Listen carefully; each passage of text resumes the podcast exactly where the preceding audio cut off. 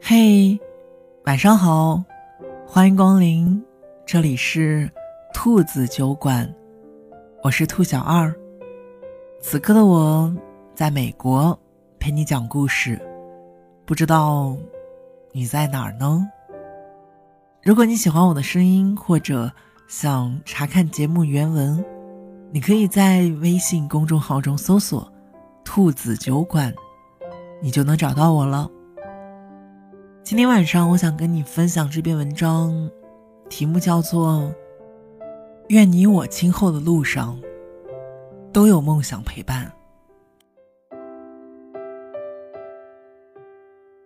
现在的年轻人都很喜欢谈论梦想，但很少有人知道《战狼》里的吴京关于梦想的第一步，居然是破灭。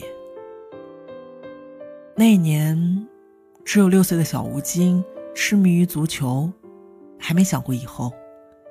但是父亲告诉他，自家祖上世代都是习武的，不能在他这里就断了。于是就这样，他连反抗的机会都没有，就被送进了什刹海武校。每天一千次的踢腿，一千次的跳跃，一千次的翻腰，日日都是如此。他终于受不了武行的辛苦，在某一天决定要逃学。但前脚刚逃出来，后脚就被父亲逮住，一脚踹出了七米远。八岁那年，吴京拿到了人生第一个武术类冠军。本以为人生会从此的一帆风顺，却在十四岁那年，因练武受伤，下肢瘫痪。那刚刚萌芽的武术梦，差一点儿就因此葬送了。黄渤与梦想二字的缘分，一直被拖延到他初二那年的元旦。一首《再回首》，让年少的他第一次尝到了胜利的甜头。一九九三年，高中时代的黄渤第一次走进歌舞厅，成为第一批。驻唱歌手做了一段时间的驻唱之后，黄渤又爱上了跳舞。那时候，迈克尔·杰克逊和小虎队是最火的。他没钱找老师教，就自己对着磁带学。今天学完了，明天再去表演和教给别人。日子真的很累，但黄渤乐在其中，因为他知道。自己在一点一点的靠近自己的梦想，但是人跟人是不一样的，有的人要千锤百炼，有的人却是天生奇才。比如 Lady Gaga，她家境优渥，天资聪颖，四岁的时候仅靠听就学会了钢琴，十一岁开始学表演，十三岁就能自己写歌。成为了人人称道的天才少女。那时候，所有的人都以为她的人生会一直这样明媚下去。直到今天，我们才明白，原来只是人们低估了生活的残酷。这一天，刚刚训练完的吴京去饺子馆吃饺子，一推门就被两个人给盯上了。这两个人正是一手把李连杰打造成功夫巨星的吴斌和张鑫炎。他们告诉吴京，要让他成为中国第二个李连杰。他们仿照李连杰的路子，为吴京打造了一部《功夫小子闯情关》。但历史注定只会记住第一个吃螃蟹的人。吴京没能成为第二个李连杰。拍太极宗师的时候，他的手指被打断，但他没功夫哭喊，只能接上手指，缠上胶布，接着打。从太极宗师到小李飞刀，再到少林武王，他一直在拼命摸索着属于自己的东西。但除了混个脸熟和浑身上下数不清的伤疤。他离巨星仍然有很远的距离。黄渤曾经组织过一个叫“蓝色风沙”的乐队，像模像样的走穴演出，钱真的没有少赚，但却一直没有什么名气。那个时候，跟他同期的杨钰莹、满文军、周迅，都已经火遍了大江南北。只有他，像自己乐队的名字一样，被时代的狂沙吹散在各地，没有落脚的地方。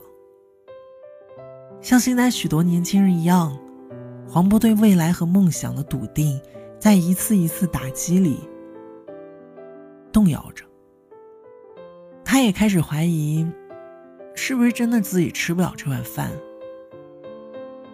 进入高中以后。Lady Gaga 的人生仿佛跌进地狱。高中的时候，她被班里的男生举起来扔进垃圾桶里。十七岁，她因为肥胖被嘲笑，因为太优秀被嫉妒，甚至有人专门建立网站去辱骂她。十八岁，她选择退学，选择去寻找更广阔的舞台。但是没有人喜欢他的歌。十九岁，他终于等来了发片的机会，却遭到了行业大佬的性侵。他尝试寻求帮助，但没有人帮他，他只能独自一个人咽下愤怒与泪水。那是二零零三年，国内影视行业开始被偶像剧和仙侠剧占据，吴京只能选择去香港。碰碰运气。可是他不知道，那一年，距离香港影视圈的春天，已经过去了整整十年。十年的风云变幻之后，偌大的一个香港，已经很难有咸鱼翻身的传奇了。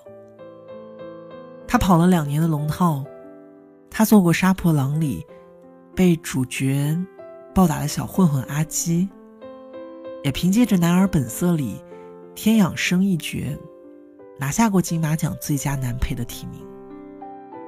但事实上，除了一身伤和一个打不红的武打明星的称号，他仍然不温不火。终于，在某个听着郭德纲相声的不眠夜里，吴京一直被压制的情绪泛滥，他决定回家。离开唱片公司的那些年，黄渤逼着自己收起不切实的梦。他在拥挤的城市里混饭吃，管工厂，开玩具店，去新媒体公司做创意总监。他开始一步一步远离曾经渴望的一切，生活也终于开始有了些起色。家人放心了，但他却史无前例的迷茫起来。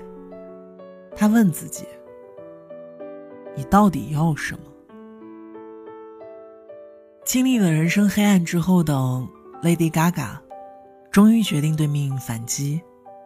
她开始戴各种颜色的怪异假发，穿大胆露骨的服装，化极度浮夸的妆。从那时起，人们开始关注他，喜欢他，崇拜他。他的 Poker Face 拿下了2009年的格莱美奖，全球排名第一。他的 Bad Romance 拿下了多项格莱美，成为了有史以来最畅销的单曲之一。而他只用十分钟写完的 Just Dance，同样风靡全世界。他在全世界开巡演，唱歌，跳舞，他用赚来的钱。为少数人发声，为孩子们捐款。二零零八年地震的时候，吴京带着义工，亲身参与到救灾当中。那是他第一次真正意义上接近中国军人这个特殊的群体。他被震撼，被感染，被鼓舞。于是他决定拍一部真正意义上展示军人气魄的电影《战狼》。他说：“与其演好一个军人，不如真正成为一个军人。”于是他不顾一切，跑到军区，与军人们同吃同住十八个月。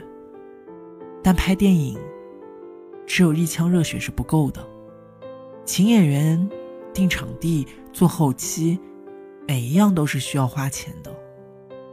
同时，现代战争场面的危险和观众反馈效果的不确定，让很多的投资人都不敢陪他冒险。为了筹钱，吴京低片酬接拍了特种兵，变卖了房产和车。而老婆谢楠的那句“赔了我养你”，更是给了吴京巨大的力量和支持。那个时候，没人知道《战狼》带来的会是功成名就，还是一败涂地。吴京选择去做，因为梦想，因为热爱；谢楠选择支持，因为吴京。因为爱。两千年的时候，黄渤接了一个电话，从此改变了他的人生。电话是他的好朋友高虎打来的。高虎说：“有个电影缺演员，你演不演？”黄渤想也没有想，演。这部电影就是《上车走吧》，第二十一届。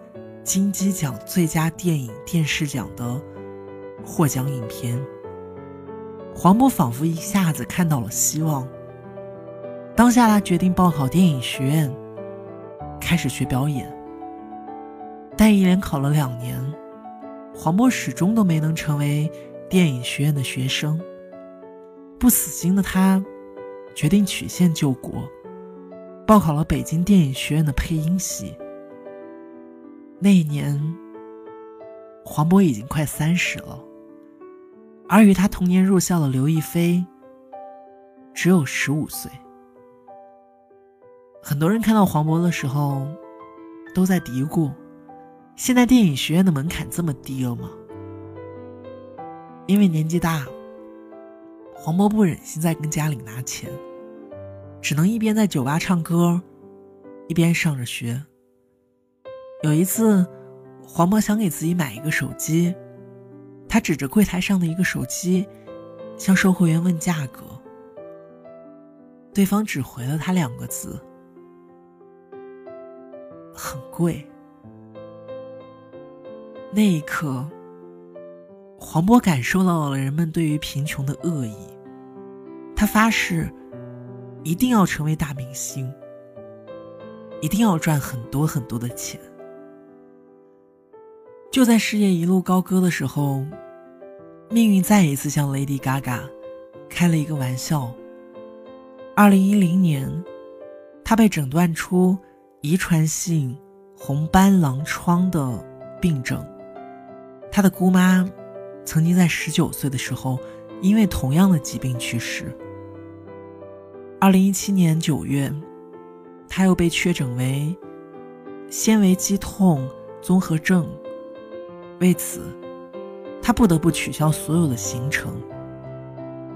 但祸不单行，即便是这样，命运也没有因为病痛而对他更加的温柔。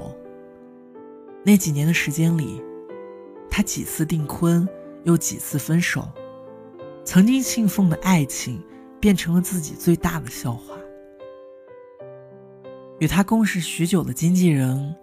把他未发行的歌曲泄露出去，他的事业也随之遭遇了致命的打击。他只能默默忍受着被人背叛的痛苦，独自与死亡抗衡。就像许多年前独自面对所有生活恶意时一样，这一次的 Lady Gaga 依然强大的像个战士。七年的磨砺，《战狼》创下了上映三天破亿、四天破两亿、七天破三亿的记录，并最终拿下了百花奖的优秀影片及最佳新人奖。而此时，距离吴京出演《功夫小子闯情关》已经过去了整整十年。十年一绝英雄梦，吴京终于找到了自己的方向。战狼之后，吴京并没有就此收手。二零一七年，《战狼二》再次回归。一句犯我中华者，虽远必诛。杀我国人者，皆我天敌。点燃了无数人的中国心，将华语电影推向了国际。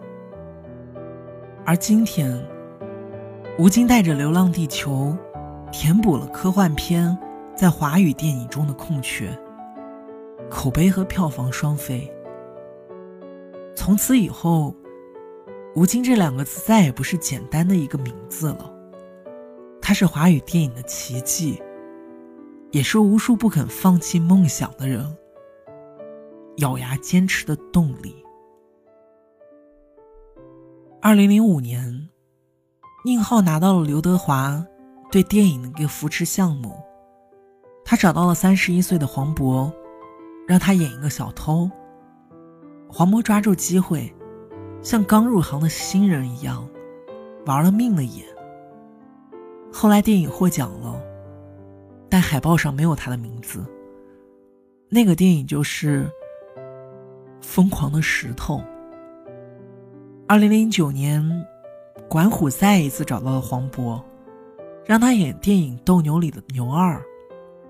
这一次，他是男主角，海报上有他，演员名单里有他。他拿着金马奖的奖杯。站在所有人的面前说获奖感言的，也是他。终于，人们记住了他，影帝黄渤。从当年的《走吧上车》，到《疯狂的石头》，《心花怒放》，一出好戏，再到今年的《疯狂外星人》，黄渤已经成为了华语票房里的口碑保证。他终于可以以强者的身份，对过往的困难一笑置之。生活从未优待过 Lady Gaga，但她也从未认输过。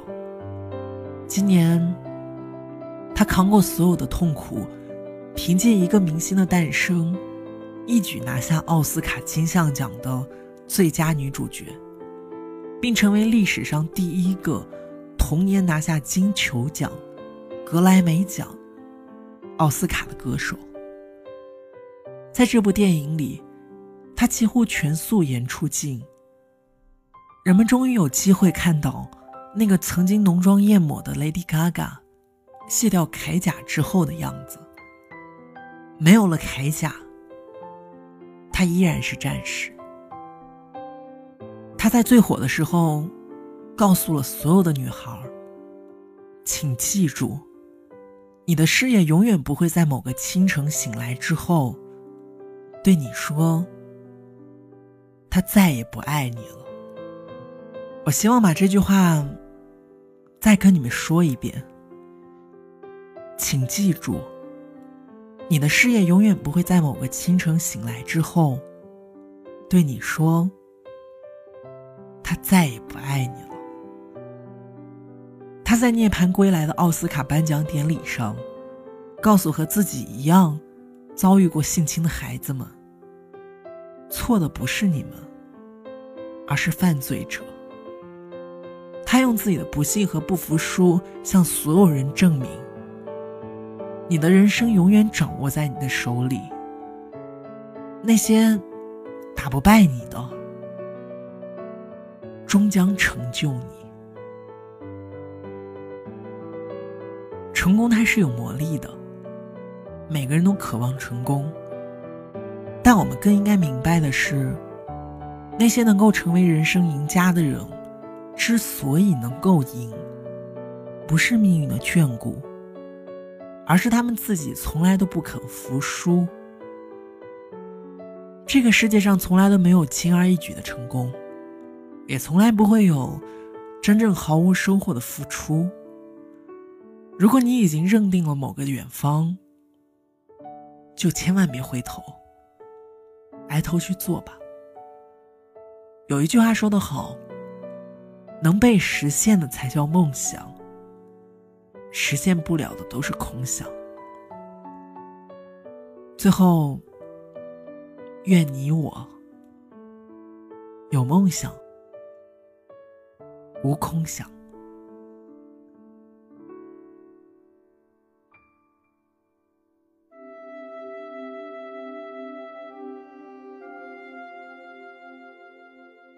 感谢你收听今天的兔子酒馆，我是兔小二。